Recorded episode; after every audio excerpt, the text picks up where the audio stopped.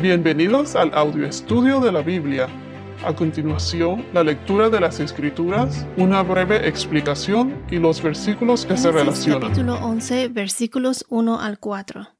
Toda la tierra hablaba la misma lengua y las mismas palabras. Según iban hacia el oriente, hallaron una llanura en la tierra de Sinar y se establecieron allí. Y se dijeron unos a otros, Vamos, fabriquemos ladrillos y cosámoslos bien. Y usaron ladrillo en lugar de piedra, y asfalto en lugar de mezcla. Luego dijeron, Vamos, edifiquémonos una ciudad y una torre cuya cúspide llegue hasta los cielos, y hagámonos un nombre famoso para que no seamos dispersados sobre la superficie de toda la tierra. La semana pasada vimos el versículo 1, ahora continuaremos con el versículo 2. Entonces, en el verso 2 dice que según iban hacia el oriente o hacia el este, hallaron una llanura, o en algunas traducciones dice que es un valle o plano, y esto fue en la tierra de Sinar. Entonces, Sinar es una llanura situada entre dos ríos el río Éufrates y Tigris. Las tierras de Sinar se encuentran en Babilonia y se dice que durante muchos siglos fue la región más fértil de la tierra.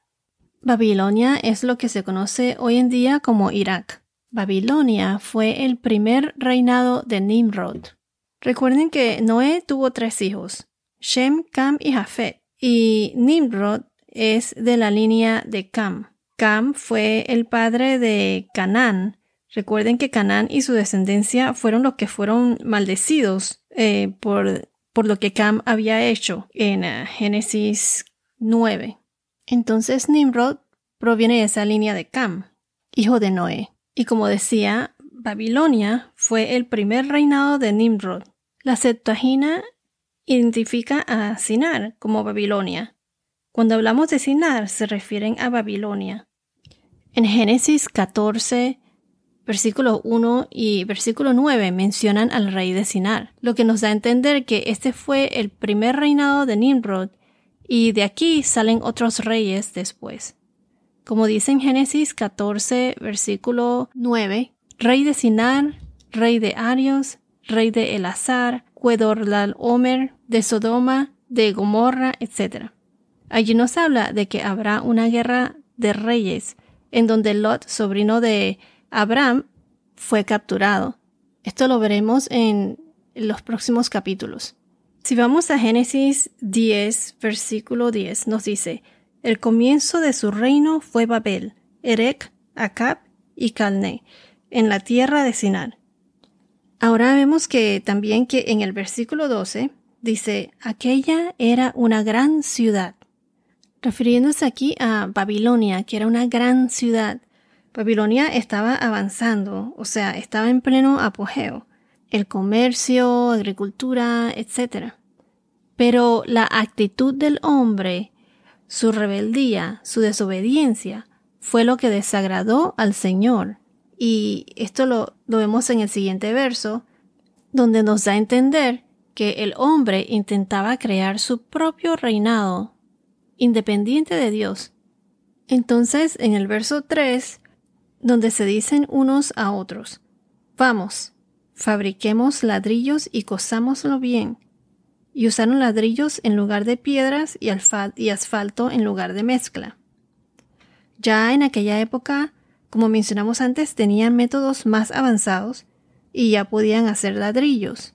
Ellos cosían el ladrillo en un horno especial para que fuera más duradero y resistente, y los hacían más largos y anchos para mejor soporte. O sea que ya tenían sus, sus técnicas. Y este asfalto que se utilizó es el mismo que se utilizó, el mismo material que se utilizó para la construcción del arca de Noé, que es, eh, en inglés se dice bitumen, como betún, eh, slime, tar, como un limo, que es una sustancia viscosa. Esto se utilizó para sellar el, arca, me imagino que para que el agua no entre. Ellos sabían muy bien que estaban desobedeciendo a Dios y quién sabe, a lo mejor pensaron que bueno, si el juicio de Dios cae sobre ellos y decide mandar otro diluvio como tan grande como el que pasó con Noé, por lo menos esa torre alta que estaban construyendo puede que los iba a salvar. ¿Quién sabe? Esto es solo una opinión. Entonces, ¿qué pretendían hacer ellos fabricando todos estos ladrillos y usando el asfalto? Dice en el verso 4, vamos, edifiquémonos una ciudad y una torre cuya cúspide llegue hasta los cielos y hagámonos un nombre famoso, para que no seamos dispersados sobre la superficie de toda la tierra. Aquí podemos ver claramente que el hombre quería edificar su propio reinado, el reino del hombre. Y como mencioné anteriormente, se dice que Nimrod fue el fundador de este reino. Quisieron hacerse un nombre famoso. Recuerden que hablaban todos un mismo idioma y no era como lo que es hoy en día, que hay un montón de lenguajes y dialectos. Ellos se entendían y se comunicaban muy bien. Querían convertirse en una gran ciudad unificada, poderosa, para tener autonomía. Querían grandeza. Todo esto independiente de Dios. Y querían llegar hasta lo más alto de los cielos, por sus propios medios, o mejor dicho, a su manera edificando ellos su propia torre. Esa actitud que tenían de que no dependían de Dios para poder lograr sus propósitos. En otras palabras, se querían, estaban como glorificándose a sí mismos y no glorificando al Señor. Esto fue un acto de desobediencia, arrogancia y rebeldía contra Dios. Ellos estaban muy claros que Dios quería que se dispersaran por toda la tierra. Si vamos a Génesis capítulo 1, versículo 22, nos dice Génesis 1:22, Dios lo bendijo diciendo, sean fecundos y multiplíquense y llenen las aguas en los mares. En Génesis capítulo 1, versículo 28, Génesis 1:28, Dios los bendijo y les dijo, sean fecundos y multiplíquense llenen la tierra y sométanla. En Génesis capítulo 9, versículo 1, de nuevamente, y Dios los bendijo, y Dios bendijo a Noé y a sus hijos, y les dijo, sean fecundos y multiplíquense y llenen la tierra. Y nuevamente en el versículo 7, les dijo, en cuanto a ustedes, sean fecundos y multiplíquense, pueblen en abundancia la tierra y multiplíquense en ella. Ellos estaban claros que Dios quería que se dispersaran por toda la tierra, pero el plan de ellos era de que querían llegar hasta lo más alto de los cielos, pero no para estar con Dios, adorarlo y glorificarlo, sino para glorificarse a ellos mismos. Ellos querían llegar a lo más alto de los cielos como para ser como, como Dios. Así querían ser, ellos querían ser famosos, hacerse su propio nombre. Así como Lucifer, que el primer pecado de toda la Biblia fue el de Lucifer, el pecado del orgullo, de la arrogancia, como se dice en inglés, the sin of pride, lust of pride. Lucifer fue un ángel celestial creado por Dios. Él quería ser poderoso, él se rebeló contra Dios. Él cometió el pecado del orgullo. Si vamos a Isaías 14, versículos 12 al 14. Isaías capítulo 14, 12, 14. Dice, ¿Cómo has caído del cielo, oh lucero de la mañana, Lucifer, hijo de la aurora? Has sido derribado por tierra, tú que debilitabas a las naciones. Pero tú dijiste en tu corazón, subiré al cielo, por encima de las estrellas de Dios, levantaré mi trono y me sentaré en el monte de la asamblea, en el extremo norte. Subiré sobre las alturas de las nubes. Me haré semejante al Altísimo. Entonces Lucifer reunió su ejército de ángeles para llevar a cabo su plan de ser más grande que Dios. El orgullo del que me refiero no es el sentimiento de logro por un trabajo bien hecho. Es diferente al pecado del orgullo. El pecado del orgullo en el sentido bíblico se refiere a estar tan obsesionado contigo mismo que tu mente nunca se vuelve hacia Dios y tu corazón nunca lo busca.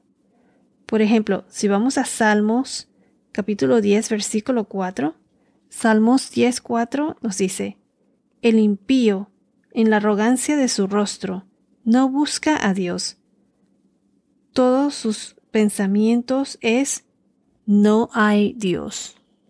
Pero el plan de Lucifer o Satanás fracasó, porque Dios lo echó o lo arrojó del cielo, a él y a su ejército de los ángeles caídos a la tierra, y los condenó al infierno.